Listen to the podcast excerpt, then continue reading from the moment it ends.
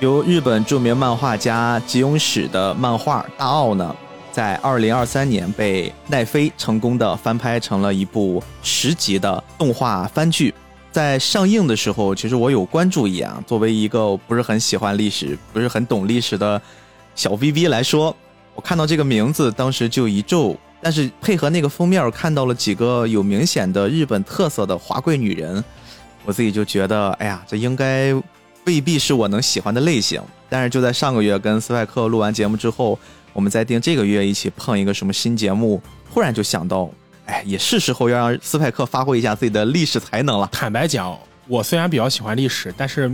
对大奥这个历史，可能我态度跟逼哥是差不多的。就这段历史，它后宫史，它它不是可可能不是特别能引起像我们俩这种钢铁直男的兴趣。但是我觉得这部动漫还是可以聊一聊。对对对，而且我在看之前，我甚至都不知道它是一个讲这样话题的动画片儿。这部动漫我觉得聊的根本意义是它比较特殊，它特殊在哪儿呢？它其实是菠萝油子很少会聊的，甚至到现在应该没聊过。它是一个从电视剧改编的动漫。嗯，或者是另一个角度，我们好像聊过很多类型的动画片，我们从来没有聊过性转的动画片儿。啊，对，太复杂了。我要是一开始知道大王是个这样的，我真的要开始重新选动画片儿。但是说实话，中间看着看着看进去了。大奥应该属于典型那种我认为比较有价值，就值得聊。值得聊。但是你如果让我自己去看，我大概率不会去看的。哎，我一直没明白，当时我跟你说聊大奥的时候，你其实给我露出一种兴奋感，那种兴奋感是源自于历史那个块儿，是吧？对，毕哥，我之前跟你也提过，我自己是很早就混日本战国史圈了。嗯，我是以为大奥这个题材可以聊一些日本战国史的东西。那我们不妨就聊日本战国史吧，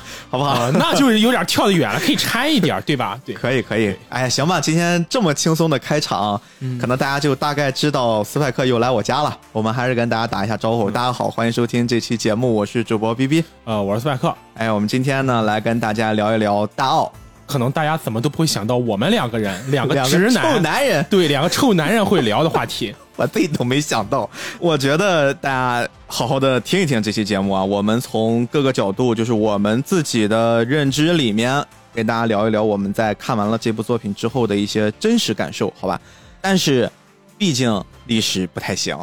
啊，让斯派克老师先给我从什么是大奥解释起。我自己搜的，他们对于大奥的这个解释，说是在日语里面。就是指一个房子最侧边的那个部分，就称之为，就它那个发音是奥，然后在大明的家中会称作什么奥巷、奥御殿。大奥指的就是江户城中最深处女性居室的部分，也成为了将军后宫的一个简称。大奥奥这个东西在日文中发明叫奥克纳，哦，它是取了个开头音。对，但是它是用这个开头的这个音来直接写成汉字。但是我一定要说啊，我日语水平不是特别行。如果发现有问题，就是我得先立 buff，别叠假了。今天你要这么个叠法，你叠不完了。对，叫奥克纳。大奥是什么意思呢？从字面意义上看，就是很大的房间，哦，就叫大奥。那么大家都知道，就是在幕府时代，将军是天下第一、最牛的那个。嗯啊，当然肯定有朋友一定会跳出来说 天皇，天皇，对啊，我就跳出来了。但是天皇跟将军的关系就类似于汉献帝和曹操的关系，然后这样一比较，大家应该就很明白了哈。其实之前好像在多罗罗还是什么，你聊过这事儿。之前提过一次这个，对对对，苍天航路也，苍天航路，对对对，就是为了方便大家理解，就简单比喻为天皇就是一代一代的汉献帝，然后将军呢就是一代一代的曹操，就这样就可以了。所以说，就是大家对汉献帝有多少后宫，我相信不会关心，但大家可能会关心曹操有多少个老婆。这个作品最开始的时候，我还真的以为就是是不是在讲一个日本版的武则天的故事，但是后来发现区别很大，它并不是一个像那种女武皇。他自己整个统领他们的那个朝代，就这个作品给我感觉好像还是会被架起来了。你可以把大奥看成是一个带有恋爱向的后宫剧。我其实也不太同意很多人，就是包括我之前为聊大奥，我也搜集一些资料啊，很多人评价说大奥跟《甄嬛传》一样。首先，我不喜欢后宫剧，我也不会看后宫剧，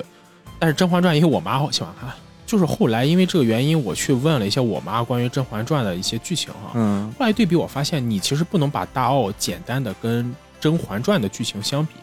就是他们俩之间差别还是很大。《甄嬛传》可能讨论更多的是人性，大奥可能讨论更多的是一种，我感觉像是一些社会议题。对，就是大奥可能讨论的范围广，但深度比较浅，嗯，但《甄嬛传》可能是一个深度比较深，但范围比较浅。就我觉得这是两种不同的地方，所以我觉得不能把它简单的。但是架构上其实还是后宫剧的模式。是是是是，就是所以说，你既可以把它看成是后宫剧，你也可以把它看成是一个聊社会的恋爱剧。嗯，我觉得恋爱剧的成分更多。我们今天聊的这个大奥，其实严格的来说，应该是说这个历史上大奥的一小部分的故事。对，因为这个动画版它其实就讲了德川幕府的两代人的故事，分别是第第三代代将军德川家光第八代。和第八代将军米宫方德川吉宗。但是好像有一些人，如果稍微了解一下关于这个作品的时候，会发现它其实有很多版本。你也说嘛，有什么电视剧版，电视剧有好多版，然后还有电影版。嗯，大奥就是刚才也说了嘛，是将军的这个后宫，它是将军后宫，但是跟中国的皇宫的后宫有一个本质区别，就是大奥里面是没有公公的。哦，对对对，我发现这个问题了。对，你会发现大奥里全是女的。对对对对，就当然你也不用担心什么将军的身体问题哈。嗯，首先就是将军想那什么的时候，他是有一个非常严格规定的，就不是你当了将军你想干嘛就干嘛。我怎么感觉这些将军没几个身体好的呢？呃，是这样哈。你知道将军一些生活习惯，你就知道将军为什么不好。哎，我们听，这是属于野史部分了。嗯，挺野的，但没有那么野的。对，行行，保留了一部分野史的味道，你才知道它是真的野史。半真半野啊！对，首先江户幕府的这十一代将军里面，活时间最长的是第一代将军德川家康和最后一代将军德川庆喜。哎呀，真是一头一尾啊！呃，对，为什么呢？就是原因其实比较简单，因为德川家康他是在战国时代一路活下来的。就你知道，在战乱时代，能在这种环境下活下来，他必须得有一个好身板。对对，没有好身板，可能早就没了。真本事啊！比方说武田信玄那样得了肺痨，五十多岁就没了。最后一代将军德川庆喜能活得长，就非常耐人寻味了。德川庆喜在晚年接受记者采访时候说过这么一件事：如果不是因为我后来当不了将军，我其实活不到那么七八十岁。哎，为什么这么说呢？怎么说？他后来就介绍一下，将军的生活看上去很好。但实际上呢，就是将军的生活比一般的那种大名，就诸侯，包括甚至很多低级武士活的还要难受。哎，我听过一些类似的说法，比如说有的皇帝说：“哎呀，皇帝其实没有你们想象那么好，很累的。”然后还有一些著名的企业家说：“哎呀，我现在很怀念就是每天挣一两万的那个日子，我不想挣那么多钱。”这里这么说，不管是皇帝、企业家也好，我们要明白一件事情：权力和责任是对等的。嗯，当你走到一个位置上之后，你享受了在这个位置上的权利。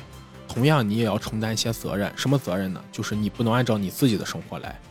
如果不承担这些责任，除非你跟著名的明武宗朱厚照一样，正德皇帝玩嘛，对吧？你跟他一样。当然，这不是我们聊重点，我们接着聊回日本的事情。能力越大，责任越大。对，确切说是地位越高，责任越大。对对对对对。呃，当然，确切是这么说的哈。你们没当过将军，你们肯定不知道当将军有多痛苦。当然，你们肯定觉得我是在就是这凡尔赛，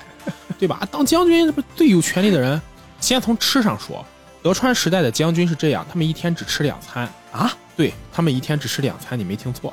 就两顿呀，就两顿，早晨一顿，中午一顿，他们是不吃晚餐的啊，这么养生啊？接下来你就知道养不养生了。大家都听说过怀石料理，对吧？嗯，你知道它为什么叫怀石料理？为什么呀？因为古代的日本人和中国人一样，都只吃两餐。晚上了肚子会饿，嗯，所以说很多僧人会在肚子上揣两块那种捂热的石头，用热气儿来稍微缓解自己饿的胃痛。怀石是这么个怀石啊！时间久了，他们就觉得我不想怀石，我想怀点心，所以就出来怀石料理，跟将军其实差不多。如果你熟悉历史，你会知道，在德川时期呢，整个的这个江户幕府统治是有两种核心意识形态，一种意识形态叫做朱子学。这个应该知道，你知道朱熹，嗯，就著名的朱熹的理学，在流传到日本叫朱子学，朱就是朱熹那个朱。另一种呢是禅宗，也就是佛学。而不管是朱子学还是佛学，他们对普通人的要求里都有一条叫做不忘食。忘是忘字忘，食是食物的食，就是别随便吃东西。对，因为在儒家和禅宗的学说里面，吃是属于人的原始欲望，而佛学里面讲要排除欲望。儒家里面讲存天理灭人欲，怪不得温饱思淫欲是这么。让，所以说这种理念就是你吃的太饱，吃的太舒服了，你就容易想些有的没的，胡想八想了。对，所以说呢，就是让你吃的少点，你把精神力放在你饿上，有道理，这样就会让你不要去瞎想，不要以为这个东西它只是要求普通百姓的，它对高层统治人也要这么要求。因为只有你自己做好表率了嘛，按照儒家学法就是说上行而下效，嗯，上梁不正下梁歪。你上面如果做不好，下面百姓也做不好，那么怎么办呢？就是从小到大大家一起挨饿。就主动挨饿，对并不是因为我们没有食物而挨饿。啊，将你再怎么没有食物，将军不可能吃不上饭。是是是是，所以说德川家的将军会怎么样呢？他每天只吃两餐，刚才说了，而且每餐要给你限量，你不能吃多了，因为你吃的太饱，你也是忘食。这也是我们老是看现在一些日本言传下来的小对盘儿，那么一点点，然后再摆上那么几块小东西。但是这里我要纠正一下啊，其实日本人非常喜欢吃碳水，包括大家看动漫会知道，日本有个特菜叫拉面面包，对，对包括日，本人吃饺子，他要配米饭。嗯，对对对，比如我，之前我有个日本朋友之前来青岛找我玩儿，嗯然后我带他去吃青岛锅贴儿，他说你们中国饺子，然后我说什么饺子？他说就是煎那种，我说你锅贴儿对吧？然后带他去吃了青岛锅贴嘛。那兵哥你应该知道青岛锅贴一份量很大，结果他还要份米饭，我说你能吃了这么多吗？碳水配碳水嘛，对，就是就日本人觉得煎饺就是那种很普通的一个一应该像是。配菜似的。对，但是其实锅贴不是他们的煎饺，嗯嗯当然最后没吃上，他没想到那么撑，当然这是另外的事了哈。所以说，为什么今天日本人会有这种特别喜欢碳水的习惯？我估计就当年吃不上饭挨饿挨的。然后当年日本人侵略东北的时候，对吧？他当时就说，一般的老百姓不能吃大米，日本人觉得就只有我们，就你们中国人是不能吃饱的。高贵的人，对，你们这高贵的我们高贵的大和民族，其实去他妈的，对，狗臭屁！当年日本鬼子就是这样嘛，这也能反映出来日本人的这个精神记忆里对这个饥饿是有非常深的记忆的，就是刻在基因里，连将军都是如此。每天将军的定时是什么呢？就是一条盐烤沙丁鱼，一小碗荞麦面或者杂粮米饭。但是将军一般能吃上精粮，基本上来说应该是杂粮，但将军吃上精粮米饭，两碟腌咸菜，还有一碗昆布汤。哦，这个在咱这次动画片偏后面，你往有一个给准备十份儿，先派一个人给将军试试毒，嗯他吃的那份儿摆出来一个镜头，其实就是一个鱼，一份小米饭，几个很小很小的配菜，没了。，连排骨米饭待遇都没有，真的很痛苦。我操，这还是他们的正餐，就是午餐。嗯，将军早上吃的就更简陋了，可能就是随便一个寿司配一碗浓茶就解决了。就是啊，能有劲儿吗？而且关键在于什么呢？就是吃这个将军都吃不上热乎的。为什么？就是刚才我们提到大奥，大奥里有一种女官，中文叫中葛，嗯葛是诸葛亮那个葛。中葛这个官位是干什么的？专门为将军试毒的。嗯，就比如说，我给你将军做完这个饭，然后我来给将军吃，你不能当时就吃啊，你吃了万一死了怎么办呢？哦，就先要教人来试毒。但是你知道，古代的毒药它没有像现在这种叫什么，就是直接就给你就立竿见影，立竿见影，也没什么氰化物，你得等。啊就是也就是说，等到中葛专门负责试毒的人试完毒，可能已经过去了一个小时了。那不能再给人热热吗？微波炉热一下呀！不忘食就是得让你吃的不舒服。啊，你如果吃的舒服，你不就沉浸在这种？所以说，你想将军就吧为什么说我们看到很多将军身体不好？每天营养也跟不上，还要做那么多事儿，对你每天还要处理政务，你就吃点东西，你身体能好吗？连排骨米饭都吃不上。如果真的让这个江湖时代将军能吃上现在顿顿这康师傅，他就哇天哪，太棒了！康师傅，人真的是白相。对，白象，对哎，所以其实刚才咱录音之前，我还有那个疑问，我说为什么我们看这大奥里面很多部啊，不光是我们看之前动画这部，有很多部都是将军生不出孩子，后代可能会有一些问题。营养跟不上实也是这个方面的问题啊，营养不行。不管是这个作品里面的变成了男性，还是在我们看的真人版里面是一些女性，就是嗯我给你的再多的妃子，其实没有用，你身体不行。对，就是你身体不行，你你怎么可能？但是日本人不知道这个道理，而且啊还有个关键就是，其实有的时候将军生不生孩子，他是有政治需求的。比如说，就是拿大奥里的一个事情做类比，就是默认啊，每代将军他的正室叫御台所，嗯，但是将军是不可以跟御台所产下所谓嫡子的。啊，我们跟大家简单的介绍一下这个御台所啊，御台所是将军的正妻正室，就类似于皇帝的皇后，比方说朱元璋和马皇后，什么李世民和长孙皇后这个等级。为什么将军和正妻不能有孩子呢？按理说这个东西很违反儒家的价值因为儒家价值观讲立嫡立长嘛，嗯，你得跟皇后有孩子，名正言顺。因为御台所出于政治原因，往往是将军跟公家，就是朝廷那个系统的，就是将军这叫武家，武家是将军这个系统，公家是朝廷天皇那个系统，要跟天皇那个系统一些高官，就我们称为就天皇系统里面那些什么大纳言，包括什么官白跟这些家族的中央下派，对，所以说这就有点类似于什么呢？我再举个例子吧，就比如说汉献帝娶了曹操的女儿，然后曹操的儿子娶了汉献帝的妹妹，嗯，这种关系。但是呢，武家这边就会考虑，如果说我让将军跟我的正室就是玉台所有了孩子，这个孩子同时身上是有公家血统的，就是属于天皇朝廷那块血统，他跟我的武家不是一条心。如果你让这样一个孩子当了将军，他心里不可能只信任我们武家。所以说，就是默认的约定俗成的心照不宣的一个规则，就是玉台所取回来是摆在那儿看的，将军也不能跟玉台所有太亲密的关系。我懂了，这就是我看完了这次动画片之后看真人版电视剧最早那个版本，就是什么第一幕、第一部、第一部的那个版本，后来就跟他的那个玉台所。同源纪香老师演的，对他并没有直接说我们不能生育，就是我们怎么怎么生不出来，人就是最后就是没有，然后就中间各种郁郁寡欢呀。各种就是那种角落里面看着呀，其实背后是有这层道理的。因为到了将军这个位置，你的婚姻是有政治意味的，它不是你喜欢谁就能娶的，跟中国古代皇帝选皇后是一个道理。你喜欢谁其实不重要，重要的是政治联姻。政治联姻，这是个政治联姻。所以历代的将军传承，从概念上来讲，都是从跟妾室生的孩子，嗯，是这么一个传承来的。那么问题就摆在这里了。既然一方面将军。吃也吃不好，睡也睡不好。另一方面，连跟正室都是这样一个关系，他跟很多妾室，他的就是按着他的后妃吧，关系也不可能很和谐。对，就在这种情况下，你说心情不好，身体又不好，将军怎么可能有一个好身体呢？所以刚才我们在胡小刚的话，为什么德川庆喜会说我不当将军活久了？因为你不当将军，也没有政治压力了呀，随便吃随便喝，然后对吧？随便吃随便喝，喜欢哪个女人就可以去追，当然就心情愉快了嘛。要想健康，就长寿，抽烟喝酒吃肥肉。对吧？这这还有还有这么一层道理是吧？对，就是所以问题就来了嘛，就是咱们不要看着就很多人老羡慕啊啊，你知道这两年穿小孩很火，嗯，回到古代当个皇帝又当个什么，没有那么简单。是是是，你到了这个位置上，哪怕你是条狗，你都在履行狗的责任；你到这个位置上，你哪怕是条狗，你都是条神犬，你得履行你的责任，你不可能过得像你一样。你想拥有什么地位，你就要付出什么样的代价。反过来想，有时候咱总是说我们特别向往小时候无忧无虑的生活。其实你想想，小时候无忧无虑，它的本质含义不就是因为你什么都没有吗？你一无所有呀，你也没有权利，没有钱，没有能力，所以你可以无忧无虑啊。而且换个角度来讲，你无忧无虑也证明你自己很弱。对你就是很弱嘛，你需要在别人的庇护之下，把那些不好都给遮挡了，你才能无忧无虑。呃，你过得多累呢，你就能享受多少的权利，这是事实。所以说，你看王健林说定一个亿的小目标，对吧？那人家能定一个亿，这一个亿可是人家掌握能不能挣的。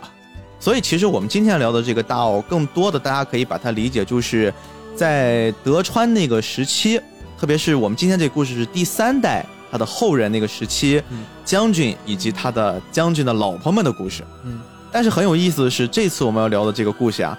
他做了一些。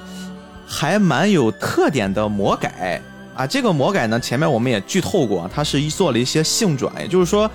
在这个故事里面呢，它先设定了有一种疾病，哎，我相信从二零二零年之后，咱们很多人都可以会有感同身受，包括我觉得它这个剧在这个时候上，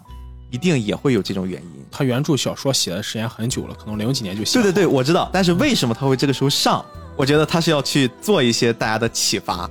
它里面设了一个什么东西呢？叫赤面疱疹。疱疹，也有翻译叫赤面痘疮。就这个东西很奇怪，这个东西应该原型是天花，在古代的那些人看来，就是一种很神秘的疾病，突然就降临到了老百姓身上，千家万户身上。而且，它更神秘、更玄学的是，这个病只感染男性，女性没事儿。所以很多男性就突然就得病，身上就开始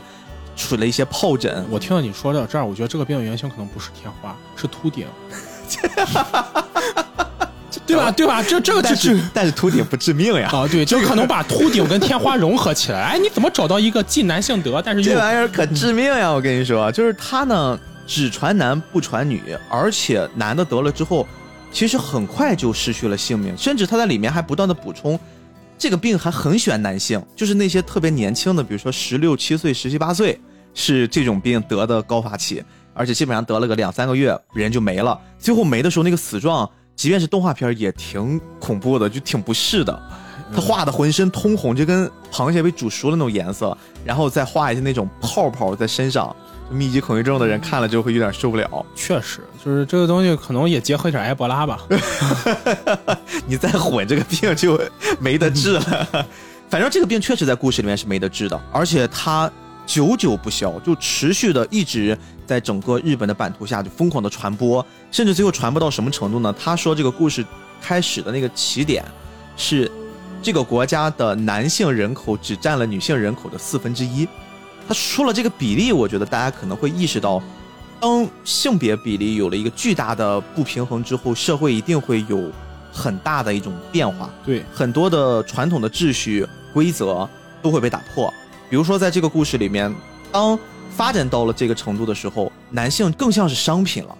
他变得很像是被女性社会给圈养起来，就是女人占领了整个社会里面绝大多数的劳动、工作、管理，甚至是细到那些什么家族传承。特别在日本那个年代，我们还是比较的重男轻女的，就只传男不传女。但是没有办法，他们都开始，比如说先是一些商人，然后一些就是一种商人家族，他们就觉得啊，我这个没办法，我们家族男的后代都死绝了，我就只能传给女孩儿，女孩儿就肩起了一个家族的重任。再往下发展呢，男的就会被越来越保护起来。这个保护，我觉得我们可以把它打引号来理解，就是最后男人在家里面什么都不干，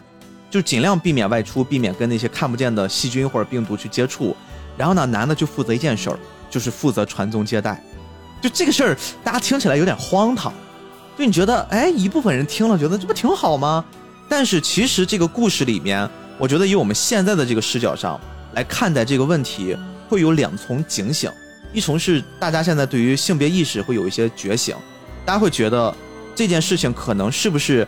牵扯到了生育啊，可能还是跟女性呀她的一些生理的结构会产生一些直接的瓜葛。但是我觉得我从这个作品里面另一层看到的是一种男人在那种特殊的时期之下，他失去了我们现在所谓的男权职能之后，他开始在这个社会上会变得不是那么的主动，他变得更加的被动。但是其实今天我们虽然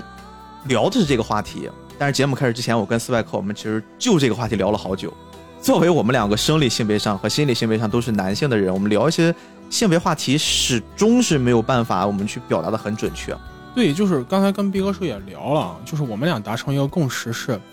我们现在如果嘴里当然会有一些人说，哎呀，我身为男性，但我站在女性的立场上，但是这里可能我要说一件事情，就是我们两个达成的一个共识是，不管我们怎么去共情女性，我们始终都还是男性，很多细节上我们没有办法去感知女性很细微的那种，包括被不平等压迫的不适感和痛苦感。既然我们没有办法真的去设身处地的感受这些东西，我们能做的最大的尊重就是我们不去妄自评价。对，因为我们不是，所以我们不去妄自评价。我们去评价的话，可能会给更多的女性听众或者女性朋友带来不适感，会觉得我们是在高高在上。嗯，那我们要做的就是约束我们自己，不管在什么时候，我们都不会去评价别人的痛苦、别人遭遇的东西和别人的心情。这我觉得是我们两个人在性别问题上最大的一个尊重。嗯，但是同时，我觉得在做播客的时候，我还会得到一些益处，就是我通过做播客认识很多很多主播们，嗯，逐渐的意识到，好像过去我很多的观念，我自己自认为是对的观念，好像也开始动摇了，好像也开始被新摄入的一些知识让我有了一些新的想法，所以我确实这半年开始去接触了一些偏女性话题、女性主义的一些东西，比如说前段时间其实我是在看上野千鹤子的那本始于极限是吧？厌女，但是看完之后，我只能说，我现在能做的最大的改变是，我要先主动的去了解。就像是刚才我为什么跟你说，我说咱可以完全不提任何关性别的话题，这个是最安全、最稳妥的。但是对待这种话题更认真的一种态度，应该是我们再了解，给我们一点时间，我们去认识一下它。但是现在我们没有办法很好的表达，所以今天我们更多的还是会从社会性话题、从历史历史的角角度，我们来聊大奥。但是刚才介绍完了背景之后呢，我觉得我们就顺着这个背景，其实引入到今天的这个故事啊。嗯这个故事其实是讲述了在德川家的两代人身上发生的事儿，它是一个倒叙的方式，这一点也很有意思。我们刚才提过，大奥它是根据电视剧改编的。嗯大奥它比较特殊的一点在于，它不是一个漫改，或者说它的这个动漫不是纯粹的漫改，就是大奥它是根据电视剧改编的一部漫画作品，又改编出一个动画作品。或者再早一点，就是它真的是有这么一段历史的。对，它真的是是有这么一段历史。大奥在日本有个很特殊的称呼，叫做时代剧。所谓时代剧，在日本的这个影视概念里，就是反映一个历史时代，反映在大时代下不同人被时代推动或驱动的这种不由自主的命运的一种电视剧类型，就是有点类似于大河剧，嗯，但是呢，它又不像大河剧一样更加偏历史化，它更多关注的是个人。对。然后大奥呢，其实一共有五部作品，然后这五部作品其实是从六十年代六八年就开始有，后来经过八十年代，又经过零零年代，就前后拍了很多作品，一共拍摄了五次。今年好像 NHK 还有一部电视剧。对，一共分为呢，就大奥的主线电视剧一共分为三部，一个叫大奥明治片或者叫幕末篇，然后这部的话应该是。谢雅人老师演的雅人叔，雅人叔演的雅人叔和宫崎葵，而且你知道吗？雅人叔在演这个作品的时候，他自己其实也会有一些不适，他自己就会找到原作者，好像就找到了这个吉永史啊。他说：“哎，老师，我其实，在你写的这个作品里面，虽然我演了，虽然我这么拍了，但是有一些观点我并不是很认同。”然后那个吉永史老师，因为她是一个女性作家嘛，嗯，他对于看待这些事情的态度也是在逐渐的变化。他说：“你也再给我点时间。”然后过段时间，可能就是我我的创作会有一些不一样，还真的就是我们会看到，随着往后的创作，他真的那种思想上是一直在蜕变。而且雅人书演这个电影呢，还有一个梗，因为我们都知道这个动画是根据漫画改编的，但漫画在之前先改编成电影，一共改编出了两部。一部电影是叫做《大奥女将军和她的后三千后宫》，听听这名儿。对了，还有一部是我个人比较喜欢的。为什么喜欢？因为我喜欢主题曲，唱主题曲那个米西亚是我很喜欢的一个歌手，叫《大奥永远》。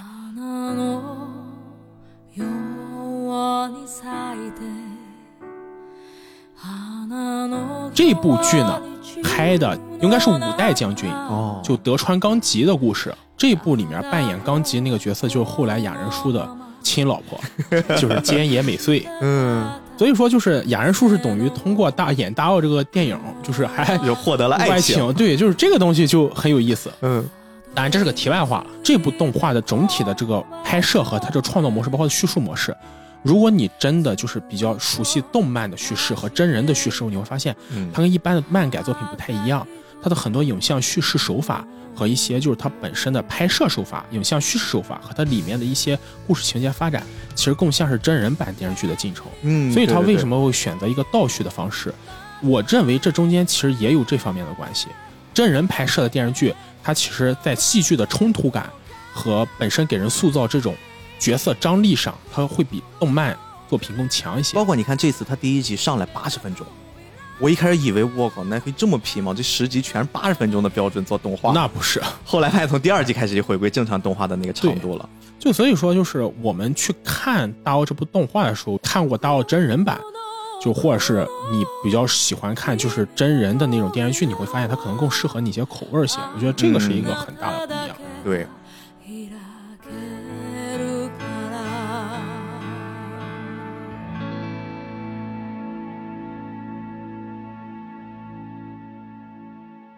这个动画一上来呢，它就是用一种倒叙的方式，先讲述了八代目那个时候的故事，但是它的镜头没有直接先怼到大奥里面，它先放到了一些百姓的身上。就在一个小村子里面啊，有一个叫水野的男人。这个男人呢，据他们当地的姑娘们描述，就是长相俊朗，身材健硕，而且因为我们刚才描绘的那个特殊的时代环境，加上那种。疾病导致就莫名其妙的感染，导致男性人口骤减，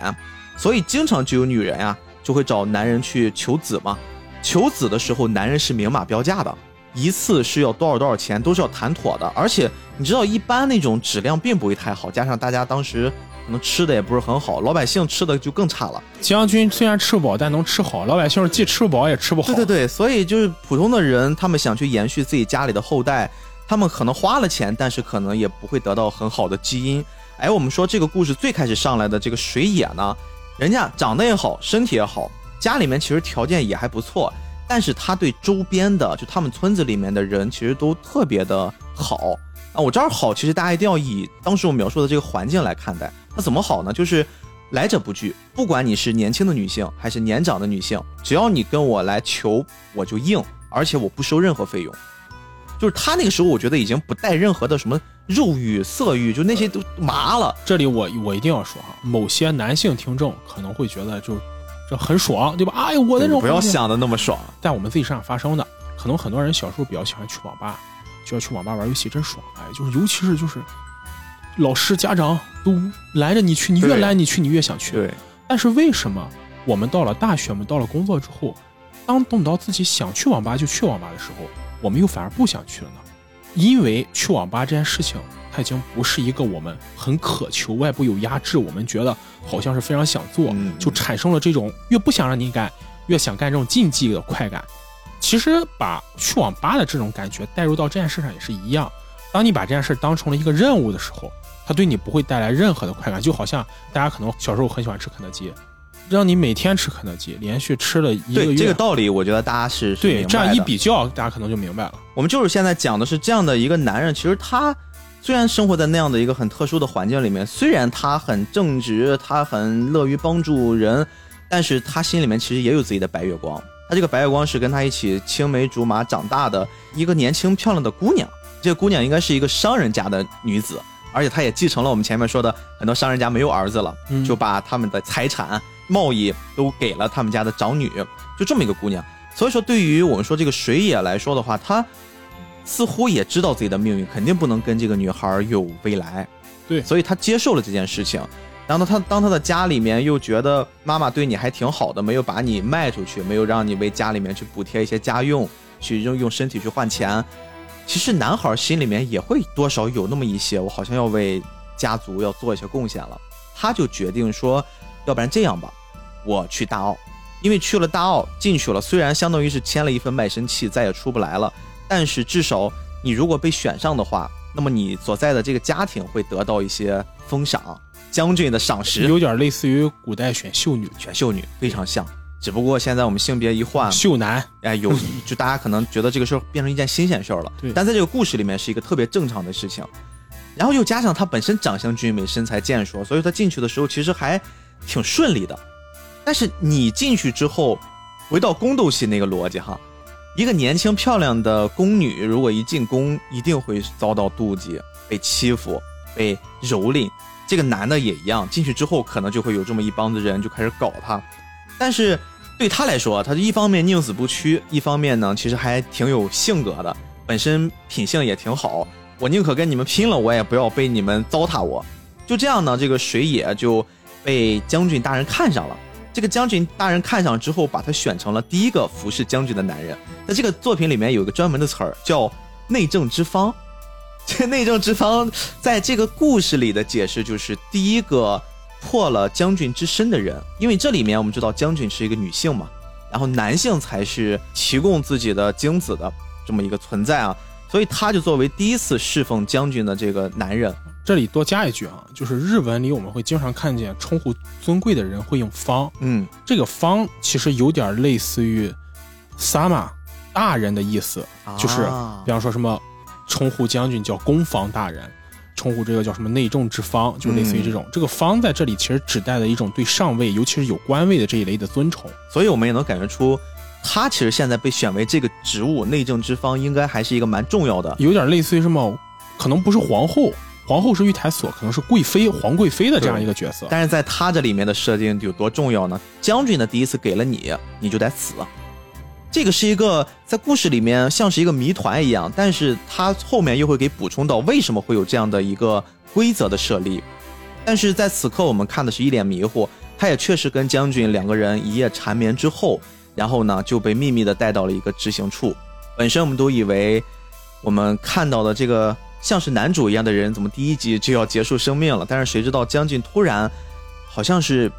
人性大发，就把他给放了。人性复苏，你走吧，但是你要把你的名字留下，因为你的名字代表的这个人已经死了，你重新隐姓埋名去过你的生活吧。那在第一集，我们没想到是一个完整的故事，八十分钟其实讲了一段特别完整的故事。他后来又回到了他原来生活长大的那个地方，家里面也被打赏了一些钱，他就可以跟那个富商之女后来过着幸福的生活。但是在那个乱世的环境之下，我们觉得肯定他们的后半生也不会那么的顺利。呃，其实严格来说也不算乱世了，因为到那个时候，江户幕府在国内统治的已经比较稳定哦，了。应该不能用乱世，应该是说是这个病毒肆意的这个时代。就它不是一个乱世，就是江户幕府维持了将近两百多年，它实际上是把日本带，就是从战国时代的混乱带到了一个安定发展的局面。嗯，所以说，就是他们的生活可能没有战乱那种影响，因为稳定了全国可能治安相对好。对，这个事儿其实也很重要，在这个片子里面一直指引着一个很重要的人他的决断。对，这个故事其实到这儿就戛然而止了，这就是我们说的大奥的两段故事里面的其中一段，特别的简单，但是一下子就能让我们进入到这个故事里面。但是这个故事其实引出了另一个很不一样的视角，就是我们刚才说了，为什么第一个服侍将军的男人要死掉？为什么在大奥的这个圈子里面会有这么多的规矩？他们又是怎么来的？而且还会发现，在里面有很多女性的继承家族血脉的时候，其实他们会用一些男性的名字。对，就这些都会变成一些谜团。那么在此刻，在德川幕府第八代，此刻这些规规矩矩、条条框框之前，这些东西到底是怎么来的？因为有一些什么样的特殊故事导致的，就变成了这个故事接下来整个九节的一个走向。其实就是等于通过一个一开始比较完整的故事去引出一个悬念，对，把之前这些故事再娓娓道来。这种是一种很完善的倒叙手法。这里面又牵扯到一本书啊，如果我没理解错的话，应该叫《末日录》吧？不是《梅日录》吧？应该叫《末日录》是吧？就应该感觉是沉默的默，对吧？梅日录 有点奇怪。我的理解应该是读《末日录》，就他们会发现所有的这些大奥的规矩、一些历史都会记录在这本书里面，而写这本书的人正是经历了制定规则的那些特殊的时代，我们就会以一个好像上帝视角的方式看待这段故事的发生。我们在进入到这段故事之前。斯外克还是跟大家先来聊一聊我们刚才讲的第八代这段历史的真实的样子是什么样子？呃，八代将军叫德川吉宗，他应该是整个江户幕府上公认的一个有作为的君主。首先，他不是女性吧？他是男性啊。然后他还有一个雅号叫米公方，就是刚刚我们提到公方是对将军的尊称，公方什么就是公家公，然后方士的方。为什么他会叫米公方呢？这中间其实是有一个故事的哦。这里要先说一件事。德川吉宗严格来说并不算德川家的嫡系，就是他出自于德川家御三家中的第一德川家。御三家出现了，对。然后说起御三家这个，大家喜欢动漫或者什么的日本动漫动日本，尤其是宝可梦，都会知道历代宝可梦都有御三家。对。但是御三家这个词怎么来的呢？这个词其实最早源自于德川时代德川家康所制定的一个继承法，就是跟他们家有关系啊。对。德川家康在统一了日本之后，就建立了江户幕府嘛，或者叫德川幕府。但是呢，建立德川幕府之后呢，因为日本其实是一个类封建的体制，它跟中国不太一样，自始至终没有建立过完善的大一统制度。所以日本列岛虽然这么小，但它更像是一个就是那种有点类似于周天子垂拱以治天下，将军也好，天皇也好，天皇就更像是垂拱了，将军可能是天皇手下一个名义上掌管，有点类似于什么呢？我比较一下，就比如说大家都知道春秋五霸，嗯嗯嗯，然后五五霸上面是周天子，对，下面是霸主，什么齐桓公、晋文公，嗯，其中这个霸主呢，就是有代替天子号令天下的权利，但是呢，他自己也有权利，他是所有诸侯国里面最强的一支，就一人之下，一人之下，就不是一人之下，是一人之下。一人之下，对对，又串台了哈。德川家将军家就是一人之下，万人之上这么一个局面，但是呢，我们都知道，整个日本全国是有很多诸侯的。德川家康自己一个人管不过来，他其实也很害怕德川幕府走之前，镰仓幕府和足利幕府的后尘被地方起来作乱的这些诸侯夺取了自己的权利。嗯，所以他就想了一个办法，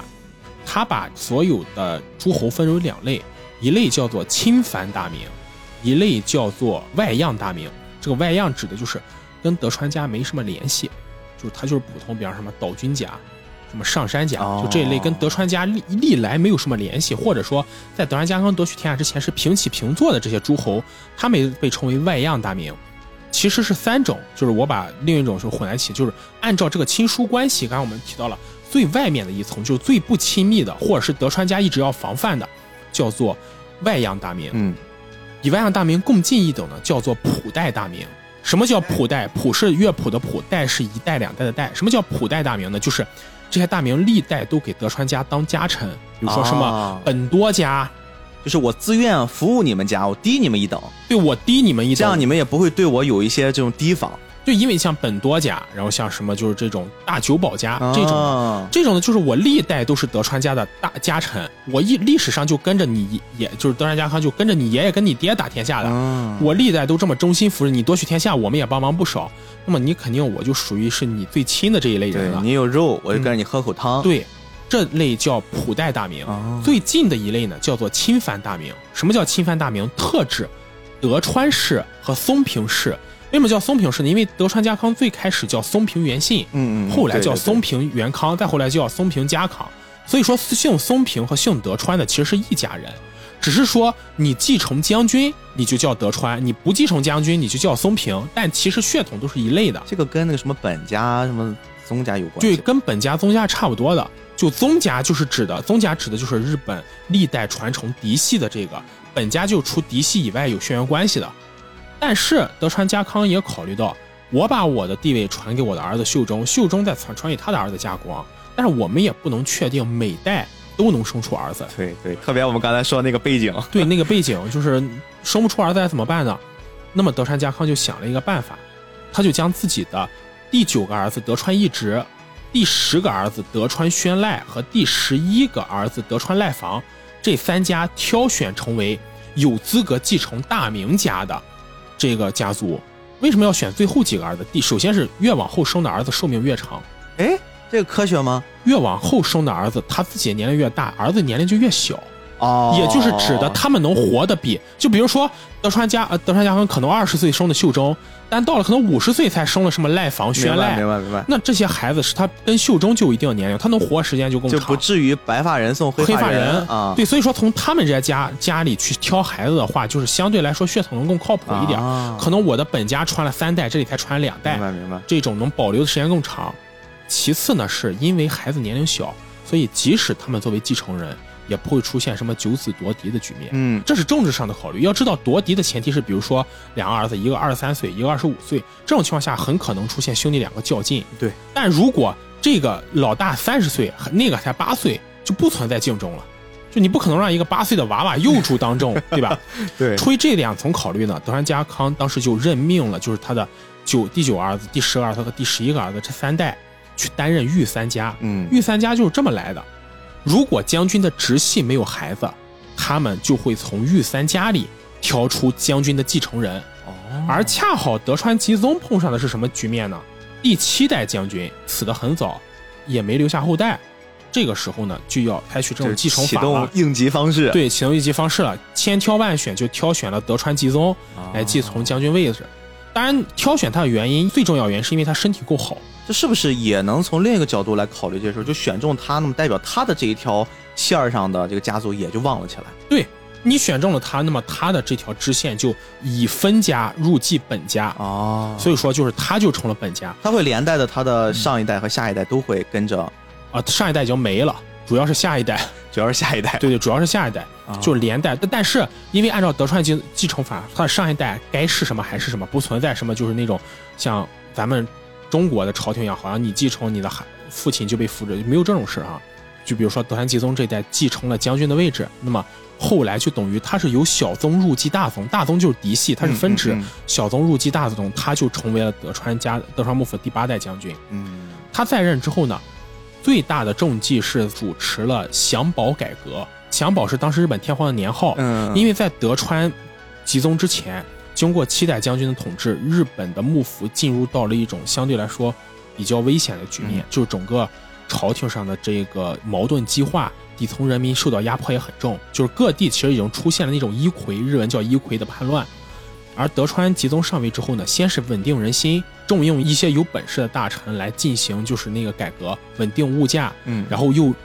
搞这个粮食改革嘛，引进一些比较良好的技术，尤其是引进一些人去进行当时的叫什么蓝学。什么叫蓝学呢？就是我们都知道，就是日本在战国时代是跟当时西洋国家有交往的，当时跟日本交往最多的是今天的荷兰。哎，这个作品里面也是有这么对很重要的一段儿哈，讲河南述跟跟荷兰那边人的贸易往来，甚至还要给他们用一些政治手段啊，把我们的信息给你们隔绝一下。荷兰首都我们都知道郑姆斯特丹嘛啊，什么玩意儿？对，是荷兰河南郑州郑姆斯特丹。行，对，当时日本跟国外交流最多是荷兰，嗯，然后当时的荷兰有很多就是翻译西方科技引进到了日本，但日本在德川吉宗之前，因为畏惧天主教传入的原因嘛，当时搞了很多次就是禁教活动，禁止天主教传入，而且连带着也禁止了其他外国传来。因为日本那个时候还有什么岛原天草之乱嘛，因为地基督教徒作乱嘛，嗯，所以说就是搞了当时就我们都知道闭关锁国，日本嗯和清朝手拉手，就是大家一块儿就是闭关锁国关起门来过小日子。对，这些都在我们这部动画片里面还真的专门有展现。，对，但是当时日本呢对荷兰网开一面，在长崎，长崎这个城市我相信大家都不会特别陌生啊。对对特别是最近这个奥本海默上了之后，对对，好地方，好地方。然后在长崎这个地方呢，作为日本通商的口岸，当时日本只允许两个国家的船到这里，一个就是老大哥中国，哦，那个时候咱还算是老大哥，不是美国呃对，那个时候咱们还是爹。啊。然后当时允许中国的船，而且你你要知道，就是日本和中国就通商这么多年，那个时候，而且其实对日本人来说，比起西洋人，中国人在那个时候更容易让他们接受。嗯，毕竟那个时候日本人还会觉得大家都是同文同种。主要觉得很多文化还是从咱这儿来的。对呀、就这个东西你不能拒绝的。对，然后再一个能够通商就是荷兰，他们允许荷兰人在长崎这个地方开设商馆。我不知道大家玩没玩过一个游戏，年龄比较大的朋友可能知道，叫《大航海时代》。嗯，《大航海时代四》中有一个主角叫做利露阿戈特，就是一个女生叫莉露阿戈特。嗯，这个不知道啊。然后她在《泰格利日传》里其实也有登场，她就是一个荷兰人。从她身上其实就是反映出当时的一些事情来。啊，当时像莉露阿戈特一样的，就是很多荷兰商人都允许在长崎这个地方开设商馆嘛。嗯，开设商馆，他们就会带来很多西洋的文化。所以当时日本人把学习西洋文化最早叫南蛮学，对学习南蛮人，但后来他们就改成兰学，就是只学习西方的文化，哦，这个事儿就叫蓝学，对学的那些东西叫蓝学的东西叫蓝学。当时有很多学精通蓝学的人被日本人称为蓝学家，啊。和因为是荷兰嘛，所以叫蓝学。然后当时的那个叫什么，他们学的话，有很多人就学学蓝语，荷兰好像学蓝语，包括当时的西洋医生，日本人叫蓝方医。哦，所以这里用到方，方是一个尊称嘛，在日本这个医生地位还比较高。荷兰来的尊贵的大衣服叫蓝方医，啊或者是日本本土学习西洋医术的叫蓝方医，啊相对的学习就是中华医术叫汉方医。哦，所以呢，德川吉宗上位之后呢，首先就是在日本国内推广蓝学，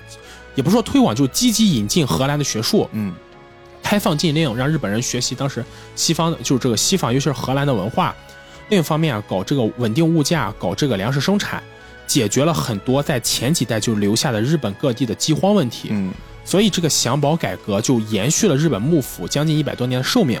也因为德川吉宗解决了日本一部分的饥荒问题，所以当时的日本人也把他尊敬的称为米宫房，叫米将军。哦，是个雅号对，你包括就是这也不是都是雅号，比如说五代将军德川纲吉就叫狗公房。为什么叫狗公方呢？因为德川纲吉这个人呢，他是个动保主义者，就很先进哈，是个动物保护主义者。天哪，人都弄不活，先管在他在位时候，让全国各全国是他发布了一个命令，叫生类怜悯令。嗯听这个名字就知道，就是说不能随便杀动物，要不然你这个人东西不环保，嗯就不够保护动物。所以当时你说人都吃不上饭，你还保护狗，所以当时日本人有很多人就笑称他为狗公方。所以说就并不是公方这个尊称上面都是好词儿，你像狗公方这种词，它就不是个什么好词儿。米工房就是一个雅号。啊，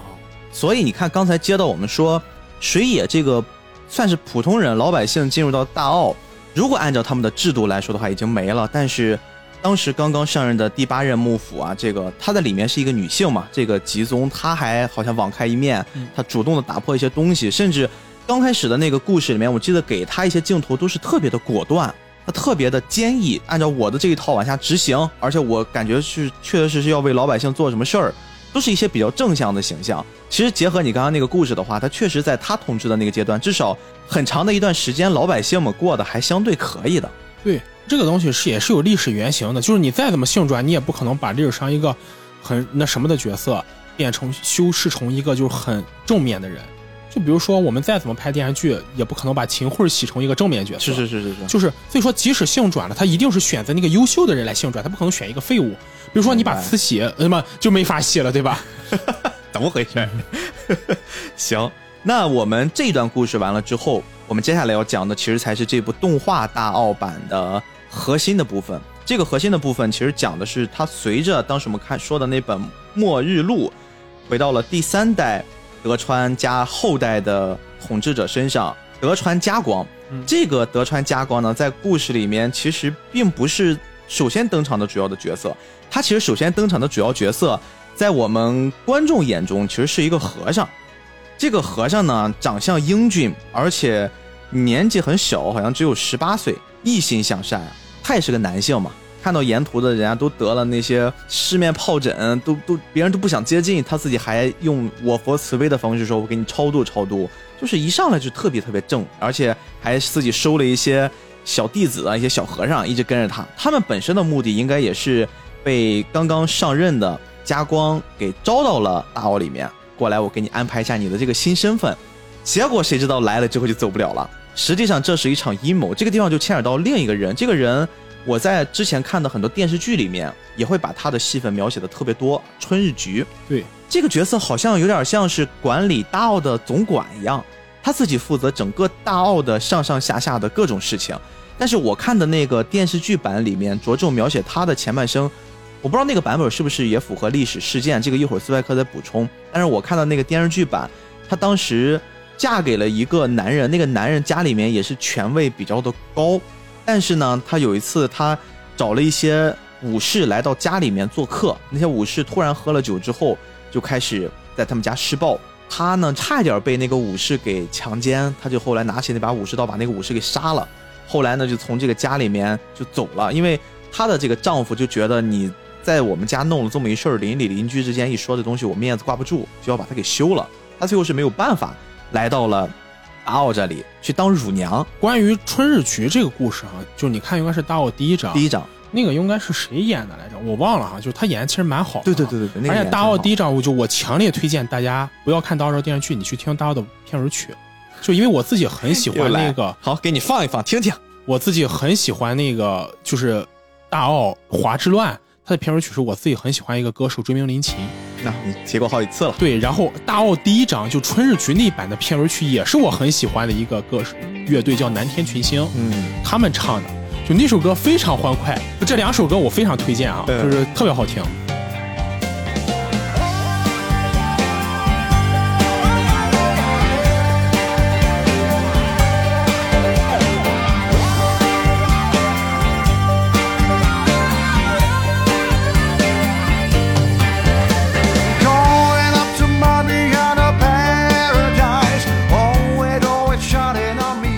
而且大奥电视剧有个习惯，就最后大家会一起跳舞，这个也很欢乐啊，就是当个下饭看。但是很奇怪是，他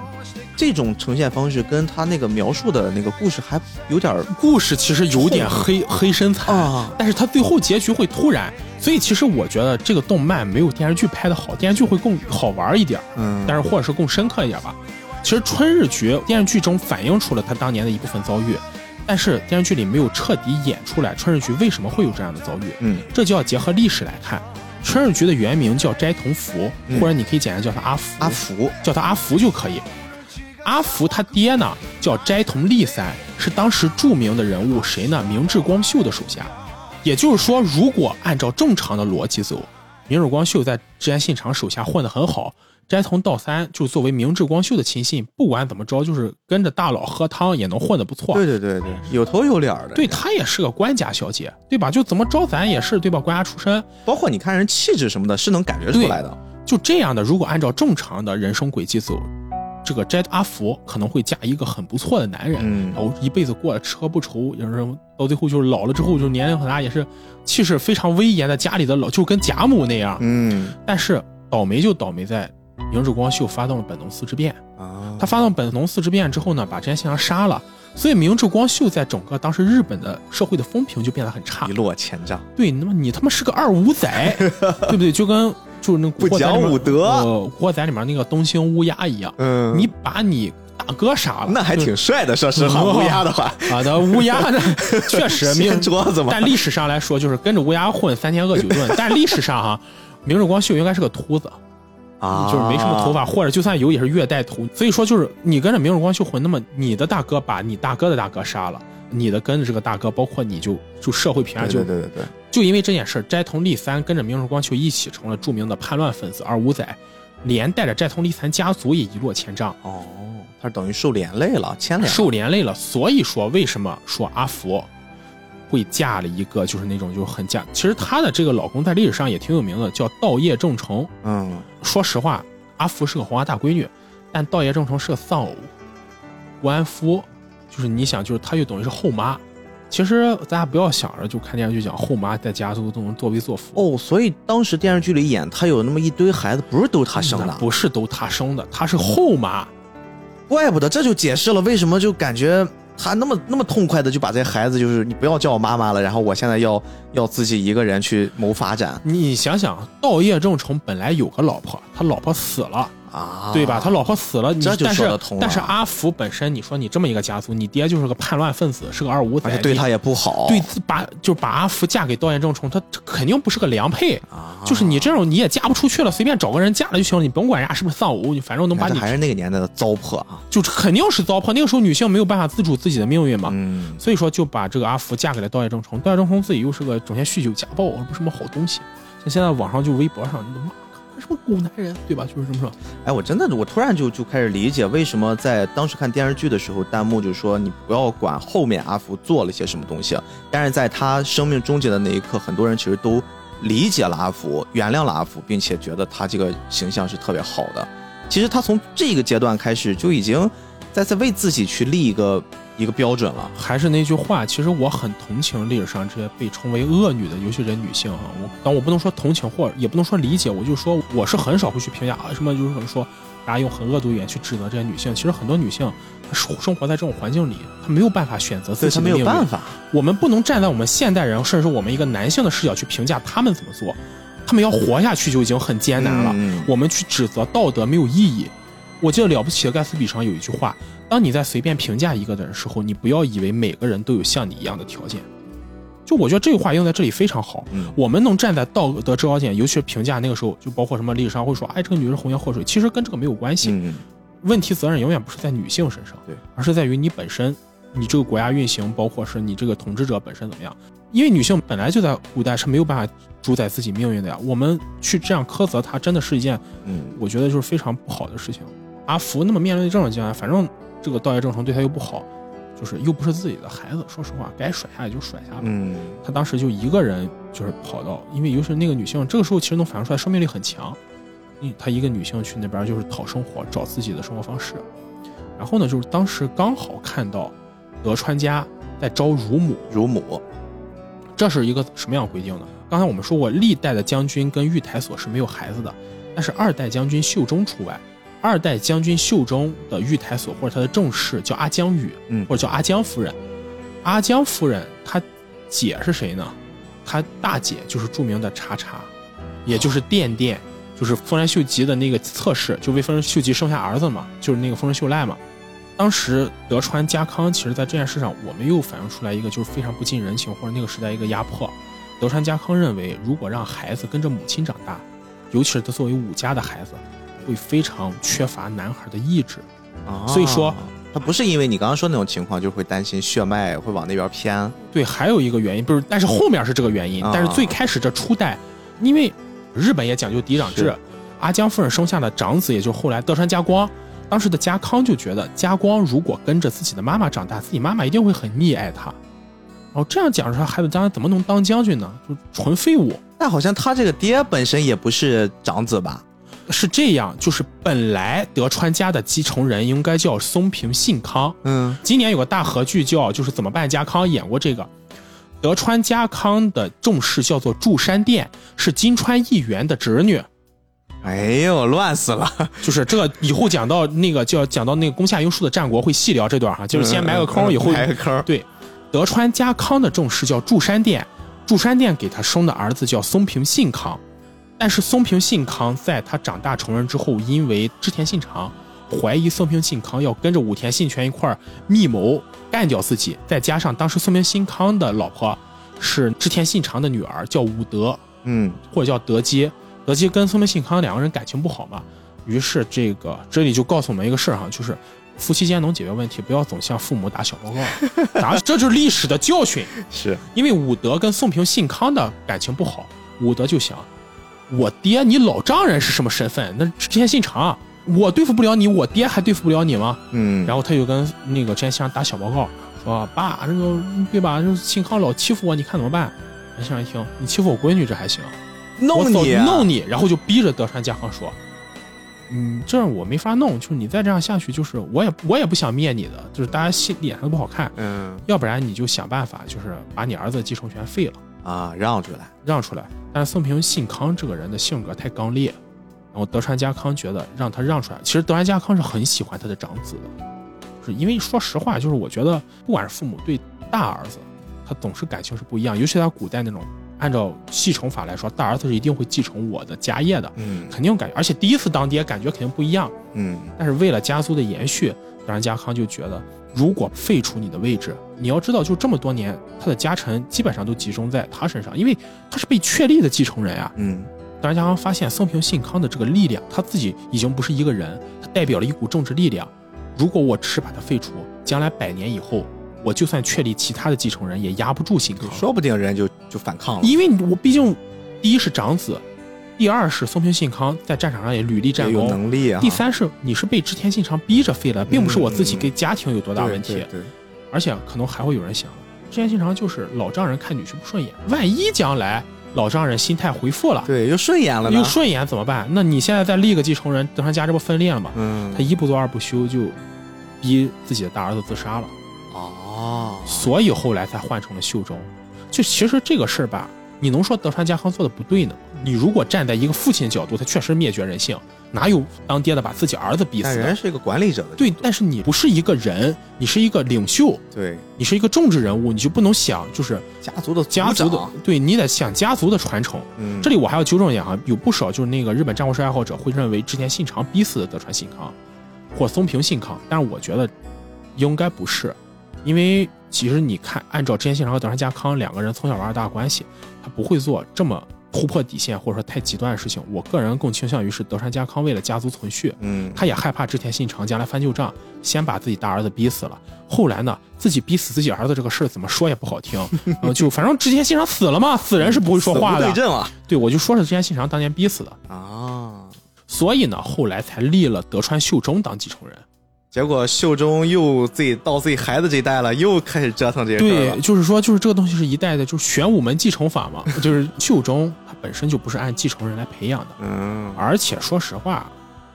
你说家康对秀忠很满意吗？我不知道大家听没听过一句话叫“死人永远是打不败的”。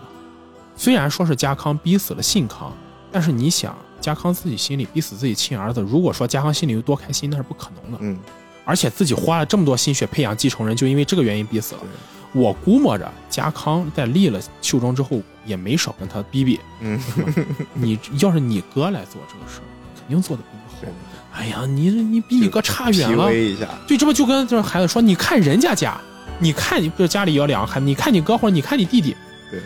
就是这个东西其实就是个家教的反面，代入一下佐助嘛。或者你再代入一下那个活人，那人家能不比吗？那 那你看看你爹，将来当年是个吊车尾，现在成了火影，你再看看你从小大少爷，对吧？就所以说，类似于这种情况，我觉得这个秀忠也没少被家康 PUA，、所以就导致了秀忠这个人其实性格挺软弱的。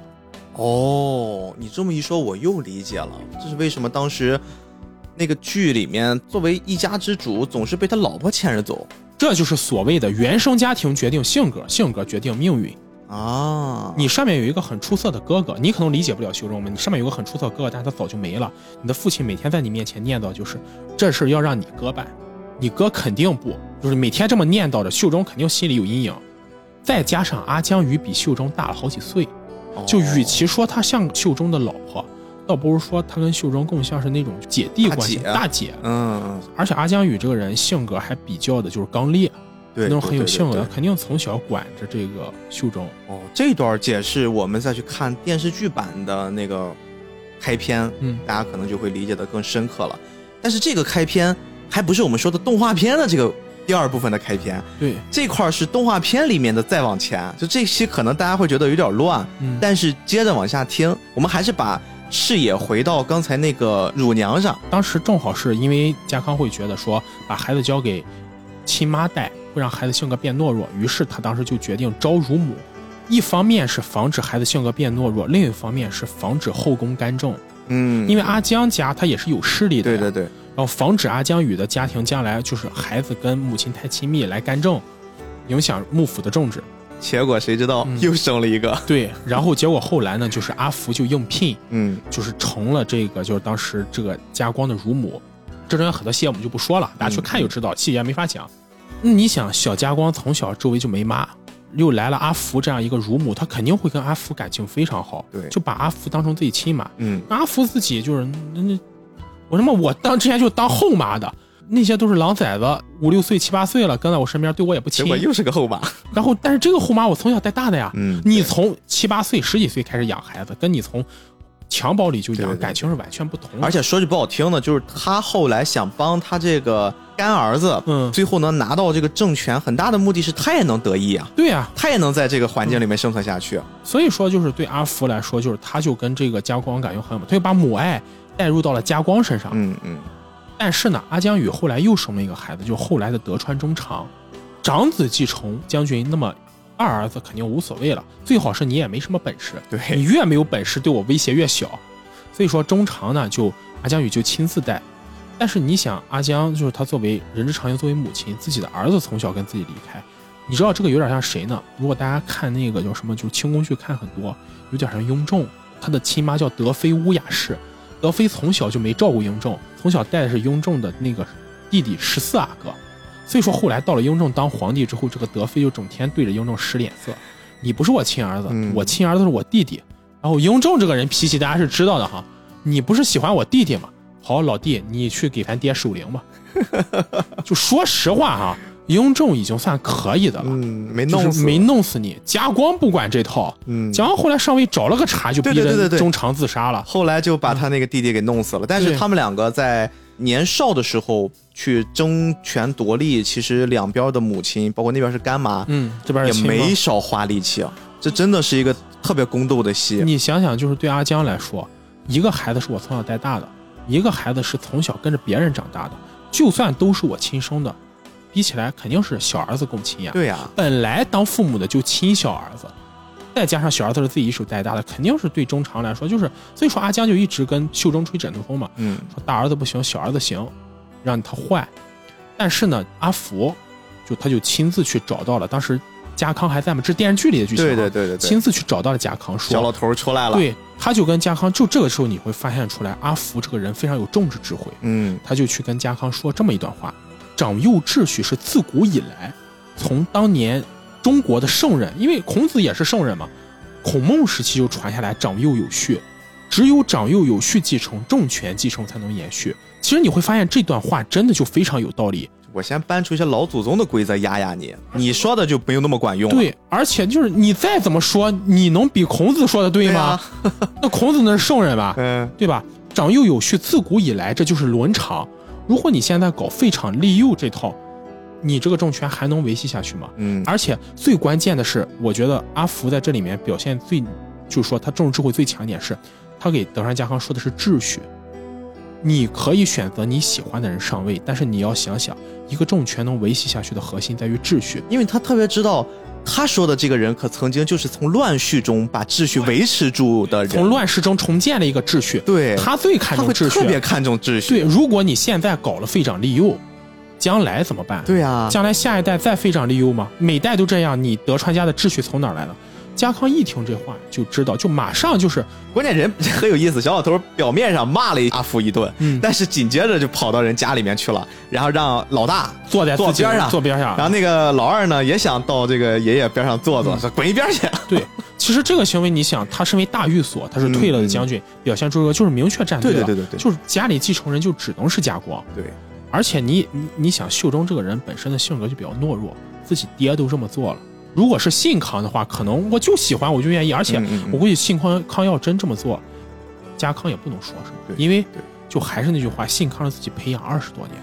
秀忠说难听点儿，他是一个候补品。就，你爱你了，对，就是你只要能，我只是让你说把这个顺序传下去而已，嗯。就我对你也没有那么大的这个期望，执行就完了。执行就完了，你按照我就你要不行的话，我就提前让我孙子继位。对对，对。都可以。那秀忠本身他性格又比较软弱，就是听了这个，所以说当时这个继承人这个就确立起来了。嗯，这个可以理解是我们在动画版第二段故事的一个前史，但是这里面其实隐藏着一个在这个作品里面偏后的部分，一个小背景。这个背景是什么呢？就是曾经在家光接近于拿到了掌权位置的时候，就是三代目马上就要掌权的时候，他曾经得过一场病，而且这个病还挺重的。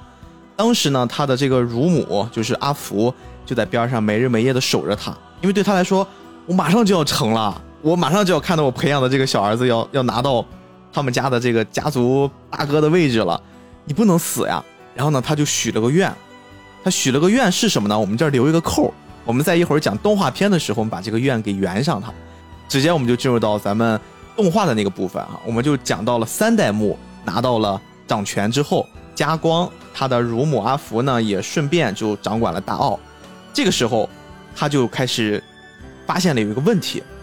他的这个养子，现在我们就叫他儿子吧，嗯毕竟他们现在已经跟母子差不多了。也 没什么区别、啊。对，就他的这个儿子好像有点怪，好像他不喜欢女人，他喜欢男人。其实按照电视剧里的话，他也不是有点怪，就是他从小在那个环境里对。面，而且我为什么可能这一部我会觉得，就是大家如果看动画看完之后，最好是补一下电视剧。你如果真的对这个感兴趣，因为电视剧里真人的演绎中有很多细节，动画里没诠释出来。嗯加光他大概率是有一点恋母情节的，嗯嗯嗯，就是所以说他可能更喜欢年长一些的女性。但你也知道，就是整个大奥里基本上都是年轻人，没有办法把很年长的送过来。我觉得还有一点就是他从小就看惯了那种他的母亲、他的亲母跟养母之间斗来斗去，就是那种他对于女性的一些认识，好像他觉得会有一种恐惧，或者我想跟你保持距离。恐女症，对，我不太会。随着我年龄长大了，我对一个女性产生爱意，他明显是刚开始那个阶段他是抗拒的，对所以就会让人觉得他是不是喜欢男人，就会有各种各样这种情绪出现。那么随着动画版本里面他做了一个性转之后，嗯，加光就变成了一个女性，进到这个大牢里面的我们刚才说那个小和尚被这个阿福坑蒙拐骗骗进来之后，他的目的其实就是为了我必须还是要让我们德川家族能延续下去，所以我必须要找一些貌美的、可能基因良好的这些人，你再给我们延续后代，所以他才把这个和尚骗进来，强迫他们在一起。刚开始他们都是很抗拒的，但是呢，后面其实用了一些，我觉得其实也挺残忍的，比如说我逼迫一个和尚去去还俗，逼迫你破色戒，明显不是济公，济公就没有这些心理问题。酒肉穿肠过，酒肉穿肠过。然后这个住持叫有功，破功了。万里小路有功。他还有一个亲切的称呼叫阿万，阿万万之方，就是其实历史上她是个女性，对对，她是个尼姑，嗯，是个尼姑。嗯，而且也是因为很漂亮，她就是因为当时的家光不近女色，看女的头都不跟着扭。但是只有一次，他好像路过一个尼姑庵的时候，他一直盯着人家，然后才被阿福拉过来的。在这个作品里面，就是被骗过来的啊，骗你先给你以住持身份，但实际上你就来了你就别走了。后面他们之间就还真的慢慢的产生了爱情。阿万一开始是一直很抗拒的，你确定这个故事不是按照《天龙八部》里虚竹破戒的写的吗？真的有点像、你哎。这是不是？其实就你像哎我我看到这里我就特别像，就是你知道那个也是，就是这两个剧情设置很像，也是那个天对对对童老把虚竹表演里面说，像你破九戒，当然破婚戒，当然破色戒。最后就还俗了嘛。，对，最后就你就跟着我过日子就好了。灵鹫宫，对，这个也是，就是我们能完全的看到一个心怀天下，他的梦想。其实这个有功老是想去救济天下，因为他觉得现在天下百姓很苦。他随着跟家光慢慢的接触，他会发现这个女人好像她自己也有一段很不堪的历史，其实她也是被家族的命运给捆绑起来的。这个地方其实我觉得是动画版里面换了性别之后，它引出的一个还蛮有趣的视角。这个视角是什么呢？就是我们看到，即便是你性别换了，女性现在掌权了，而且她这个掌权可是绝对的权利，她是整个一个将军啊，她是整个一个地区的将军，这一片全都要听她的话。但是因为她是女性，你掌权了，你也没有办法直接去面对你的这些臣子们。其实虽然说不谈女性话题啊，但是这个时候我进一步想谈一个女性议题。就我们会在很多文学创作中看到一些女性，她是以一种女强人的形象出现的。嗯，但其实“女强人”这个词本身又带有一定的性别歧视意味。为什么不能只是强人？对对对女强人。为什么是女医生、女博士？对，其实是应该一样，我们只用职业去称呼。这里夹杂的一个核心就是，女性即使掌握了权力，有了能力，站在最高处，她依然是被一个男性的构造出了这样一个父权制的社会所影响的。对，它的规则还是按照之前的规则在进行。所以说，这样成长起来一个女性，她其实是被性别异化了，只是一个性别为女的男性，嗯，她并没有跳出这种权利或者是性别体系去建立另一个体系，她只是一个性别为女的男性而已。所以我觉得就是在这一点上，大奥其实隐藏的应该是这样一个想去讨论深思的东西，就是与其说这是一种性别压迫，倒不如说是他在这样一个体系中，你的性别已经无法选择了，你的默认性别是男性，即使你是个女性，你到这个状态中，你所呈现出来也是一个男性的形象，性别为女的男性，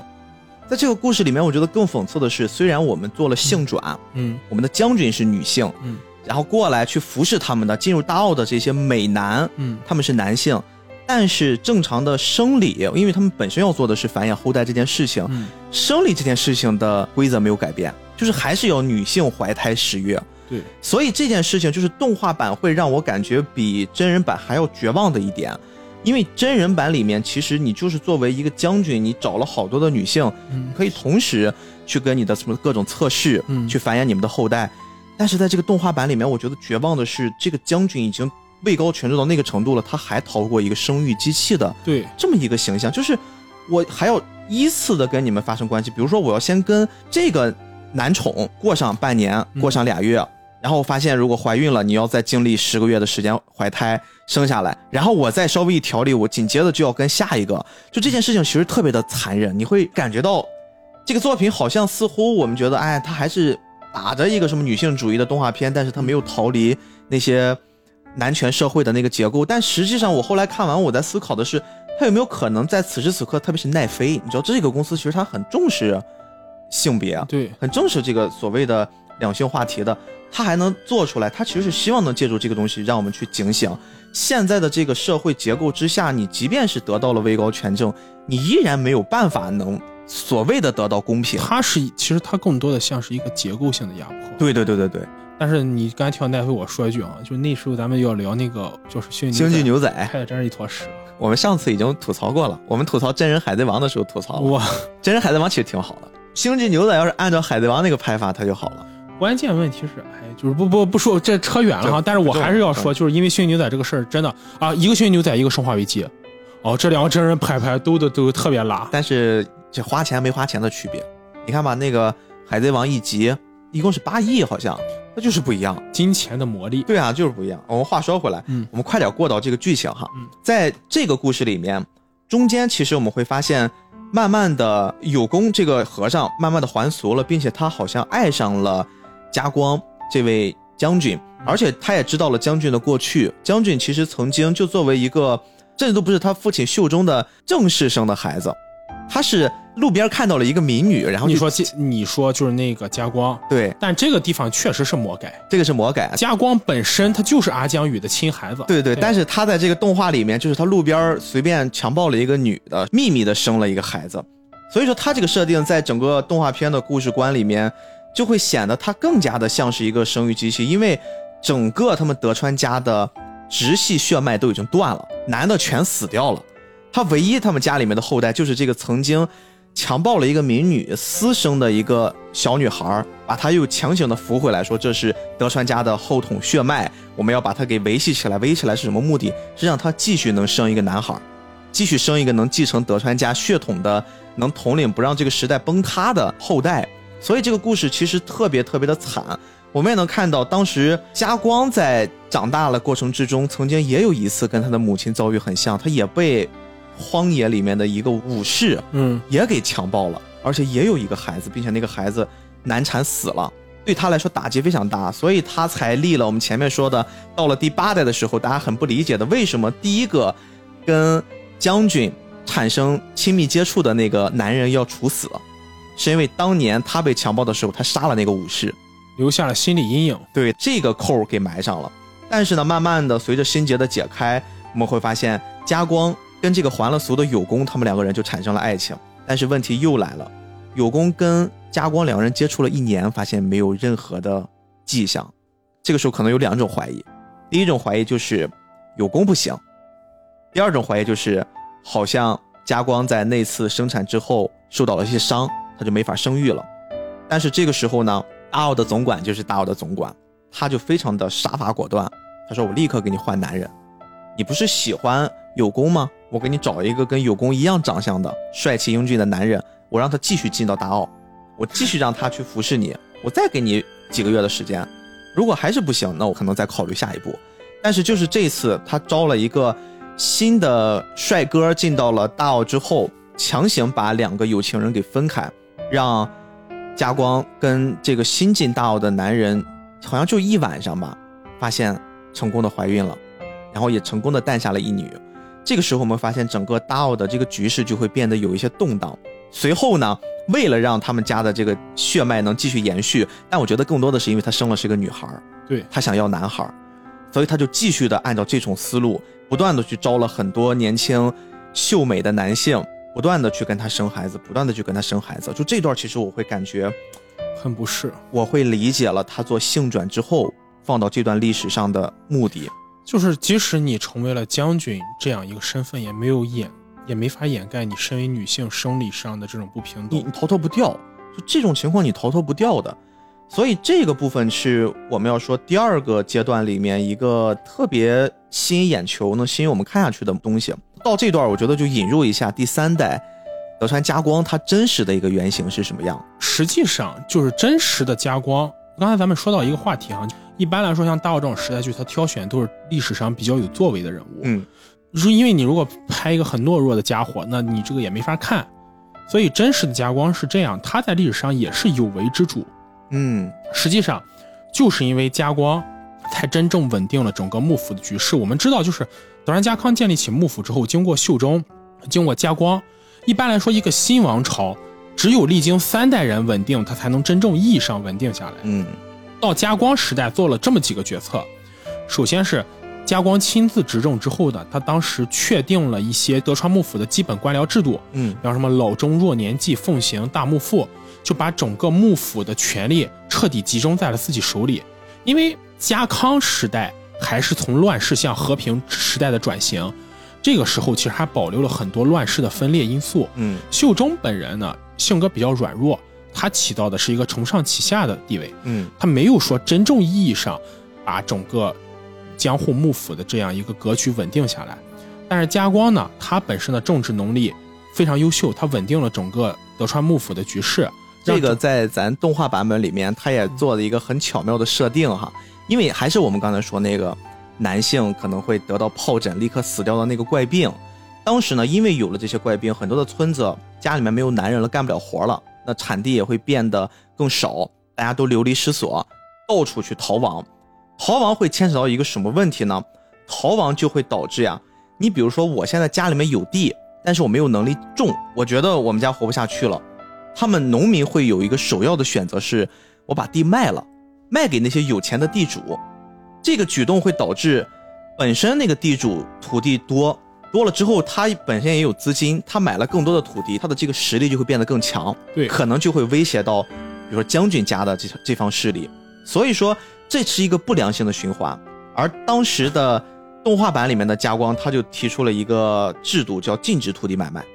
呃，简单来说，其实这个制度就是跟中国历史上历代张居正的一条鞭法，在国内清查田亩。就是清查天亩的核心是抑制土地兼并，嗯，抑制土地兼并的核心，一方面是让绝大部分的这个农民有活路，不至于形成流民。就是你断了念想，你想活你就好好种地，对，这个地可以养活你们全家啊，你别有歪歪想法了。对，然后另一方面其实也是对日本来说也是遏制这样的大的势力发生，因为随着你的土地如果自由买卖越来越多，它一定会跟将军的这个势力有威胁，因为你越来越大，越来越有可能有威胁。这是一方面，然后在真实的历史上，就是德川家光通过各种制度确认了这个武家的治世，就是用了各种手段，一个叫晋中并公家诸法度，一个叫武家诸法度。晋中并公家诸法度是家光制定了这个条文之后来约束，就是公家，也就是天皇朝廷这块，让他们不要就是有威胁到自己的方法。嗯，然后武家诸法度是约束各个地方的藩镇，让这些诸侯没有威胁到自己统治的方法。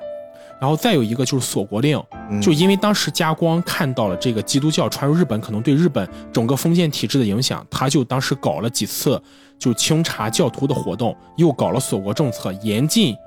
外部的基督教势力传到日本，就江户这个闭关锁国体制也是从加光时代开始的。嗯，对那个时代来说是政绩，对对，就确实没。问题，就是稳定了整个日本的局势。但是锁国政策这个东西，我们可能根据时代不同的一个政策评价标准也不一样吧。对对对，最后这个动画片的结局的部分，我觉得还挺令人唏嘘的。觉得最终跟很多大奥里的男人发生了关系，生了孩子，但是依然还没有男丁。就是那个时候的整个霍乱已经变得特别严重了。当时我们说故事的开篇，男人的数量锐减到了女人的四分之一，但是在他们这个最巅峰的时期，其实已经降到了五分之一，也就说进一步缩小了。这个时候，他分别做了几项的政策哈。第一个政策就是，本身是农民和商人把家族生意传给了女儿，但是当时的武士家族还一直肩负着保卫国家的责任。然后呢，他还不能是作为一个女儿的身份去传着，但是当时家里面都没有男的了，你儿子全都死绝了，只有女儿了，所以很多就是女扮男装去上朝。但是后来呢，他说我也是一个女的，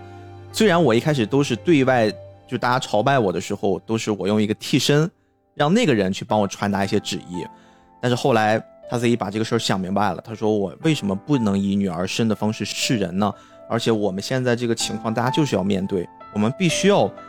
重新重视起一个女性去在这个特殊的社会环境之下，我们所扮演的那个角色，我们到底有什么样的力量？所以他最后就站到了众人面前，众人也分别都摘下了自己的面纱，其实我们也都是女性，所以他就重新开始去制定我们国家的一些标准。这个标准，比如说有什么呢？当时他们讨论过一夫多妻制，嗯因为现在女的多，男的少，嗯那我们干脆就把这个制度推起来，一个男的可以配很多的老婆，我们不就可以去尽可能的合法的生很多吗？但是他说这个制度不行，不可以这么做，因为这么做的话，你会导致你的家庭急剧减少，嗯，而且家庭也很很容易分崩离析。对，所以我们现在要做的一件事儿就是先稳住局势，包括刚才土地禁止买卖，先好好的去搞生产。我们好好的搞生产之后，先让这一部分人先能稳定住，我们不要再继续减少了。而且那一年随着他们的治理，经济基础决定上层建筑。然后第二个就是他们运气很好，那一年呢风调雨顺的，所以说其实收获还比较不错。女人们也愿意下地干活，也也干得很努力。然后她们因为女性的本身的这个身体上就是跟男性会有一些区别，但是女性很聪明啊，她们那时候为了满足生产力，就发明了各式各样的工具，让这些手无缚鸡之力的女性也可以干更多的农活，那变相的就提高了生产力。生产力提高之后，收益变多，就可以继续在滚动经济。然后同时，加光当年在他们国家局势最动荡的时候，他曾经去民间做过考察。那个时候的考察发现一件事特别震撼，就是当时的大家为了去能求一个后代，都会花重金，因为本身当时老百姓就没钱，花重金去到一些风月场所，描绘出那些画面其实挺恶心的，就那些男的好像都已经神志不清了，就状态也很差，被他们的家里面就强行的捆绑起来，就负责去跟这些来买孩子的女人发生关系。啊，我们这儿其实好像一直没说，这部作品在网飞是一个十八加的作品，它是一个成人才能看的动画片，正常这种题材就确实是得限制一下。对对，所以他当时是看过这个地狱般的场面，他觉得这对女性来说也实在太难以忍受了，而对这些男的来说，他们也太痛苦了。所以他当时还有一个政策，本身我们不断的在去开支节流嘛，我们不要让我们自己的这个消耗变大，那我不要养那么多男宠不就好了吗？大奥说我要裁一百个人，把总管叫来，那个时候有功已经是总管了，挑出来干嘛呢？分成了五十个身体强壮、貌美的男人，我不给你们钱，不是说我那种，就是我把你们赶出大奥了，我给你们一笔差遣费，你们就走吧，我不给你们钱，你们想挣钱，你们想活下去怎么办？我就安排你们去那些风月场所，你们用自己的身体劳动高质量的这个精子，听起来怎么这么奇怪呢？对他用的就是这样的一套方式，用用这种方式去让那些女性们能得到她们想要的东西，更好的货品，因为那时候确实按照商品来算了，更好的货品，更低廉的价格，能达到人口的复苏。第二步，刚才不是一百个人吗？批出五十个去卖春，剩下的五十个你们负责看着这五十个人，他们要是有异议要逃跑的话，你们就可以处置他们。这一部分五十个人我是要给你们钱的。他用了这样的一种方式之后，把大家的一些基本的需求和人口给拽回来了。然后呢，后来会发现人口慢慢的开始上涨，虽然还没有恢复到正常过去的那个比例，但是从持续下滑的那个状态涨上来了。我们说加光是第三代，嗯，而我们这个动画的最开篇的那个故事发生在第八代，第八代的时候还依然会有这个恶疾存在，但是中间隔了五代人，这五代人没有让所有男人死绝，我觉得就是从这一刻的一些改变开始，至少是让整个这个国家的生态继续延续下去了，没有真的是变成那种一个国家完全没有男性那种窘境啊。有的人其实也会问说，现在的我们的视野里面看的的话，如果男性都没有了，女性也可以活得很好，没有什么问题，但是没有生育啊，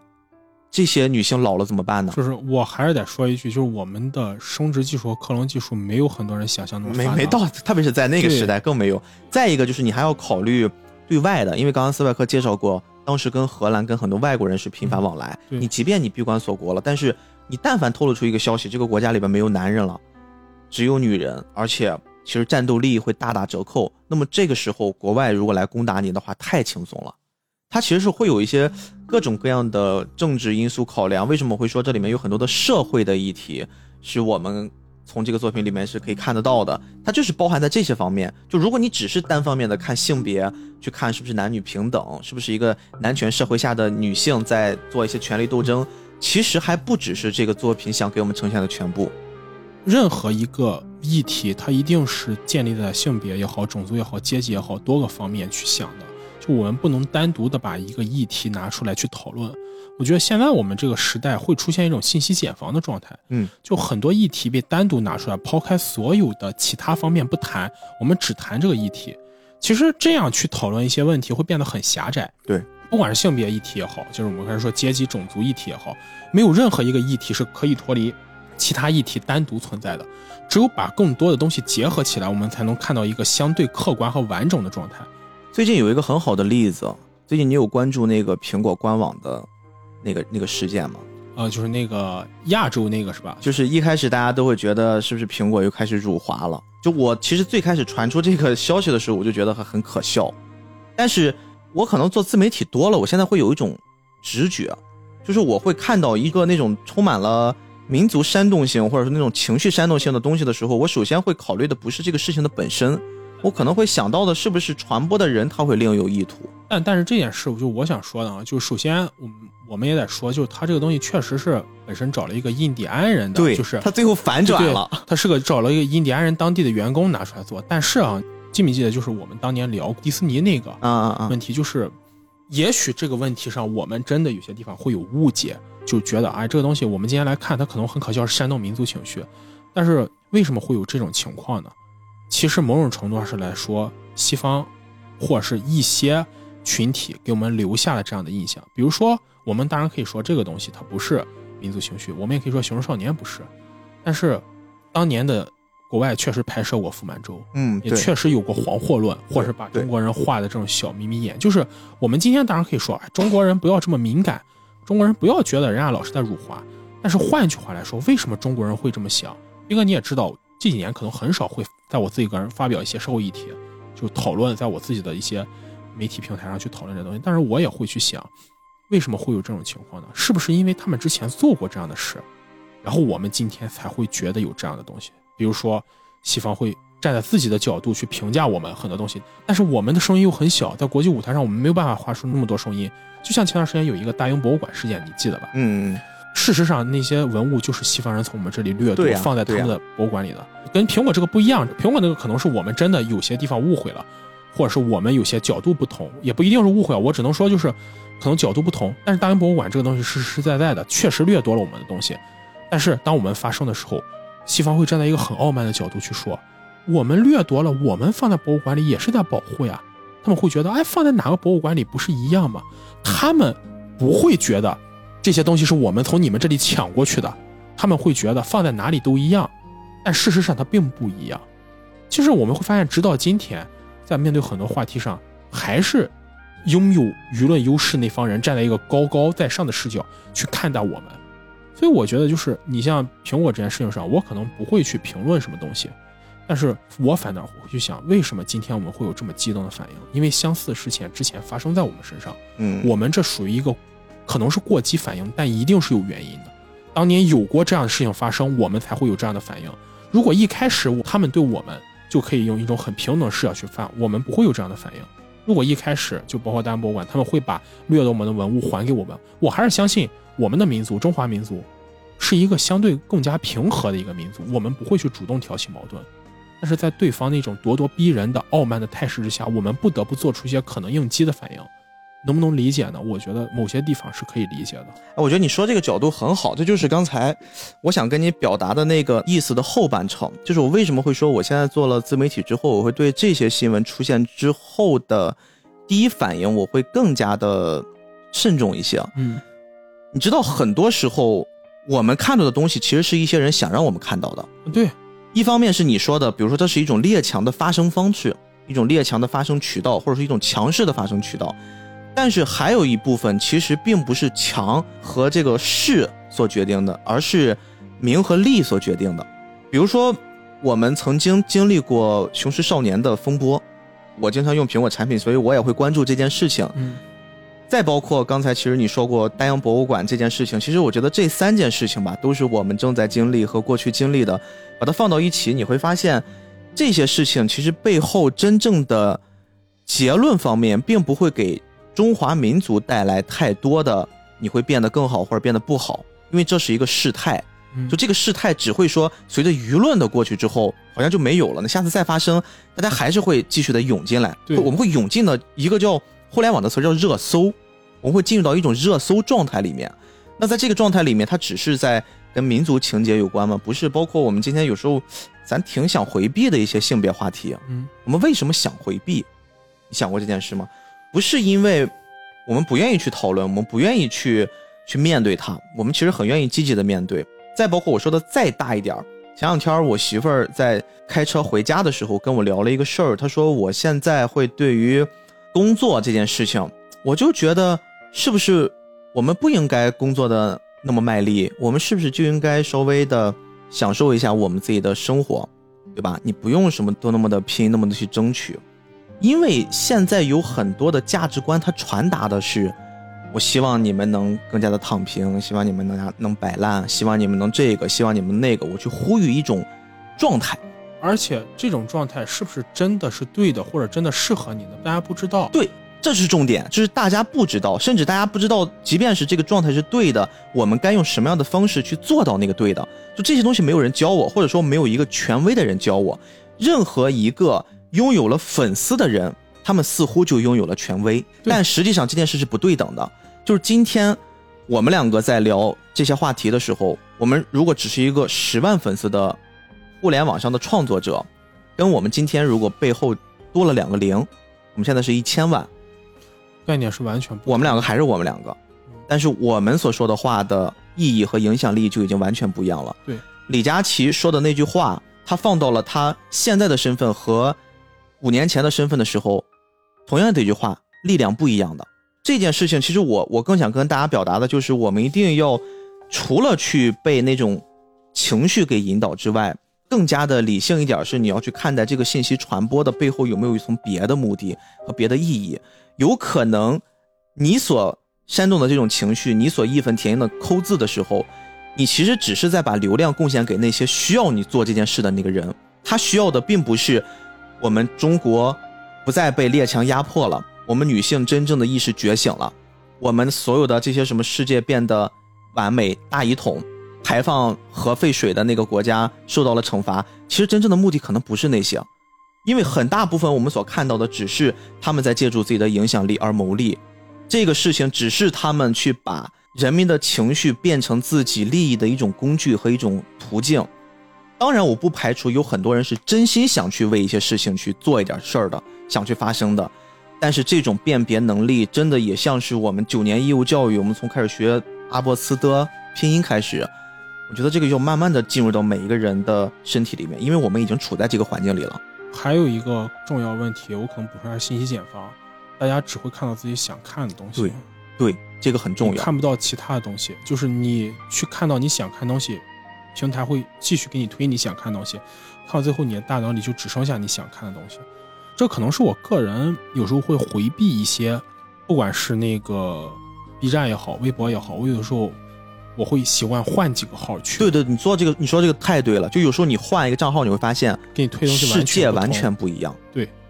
这个是一个很多人可能会产生迷茫，但是又会一瞬间点破恍然大悟的事情。不要太相信你现在所看到的这个世界，我觉得你要留给自己更多的思考和辩证的时间。不是每个人。都是老师，没有人可以当其他人的老师。你要看到的东西一定是你自己看的，嗯，而不是听别人告诉你。我所以我就很反感，我说啊，你说的好对啊，现在这个话就怎么着，就是我觉得这个世界上没有什么，就是我不看这个东西我就一定会死。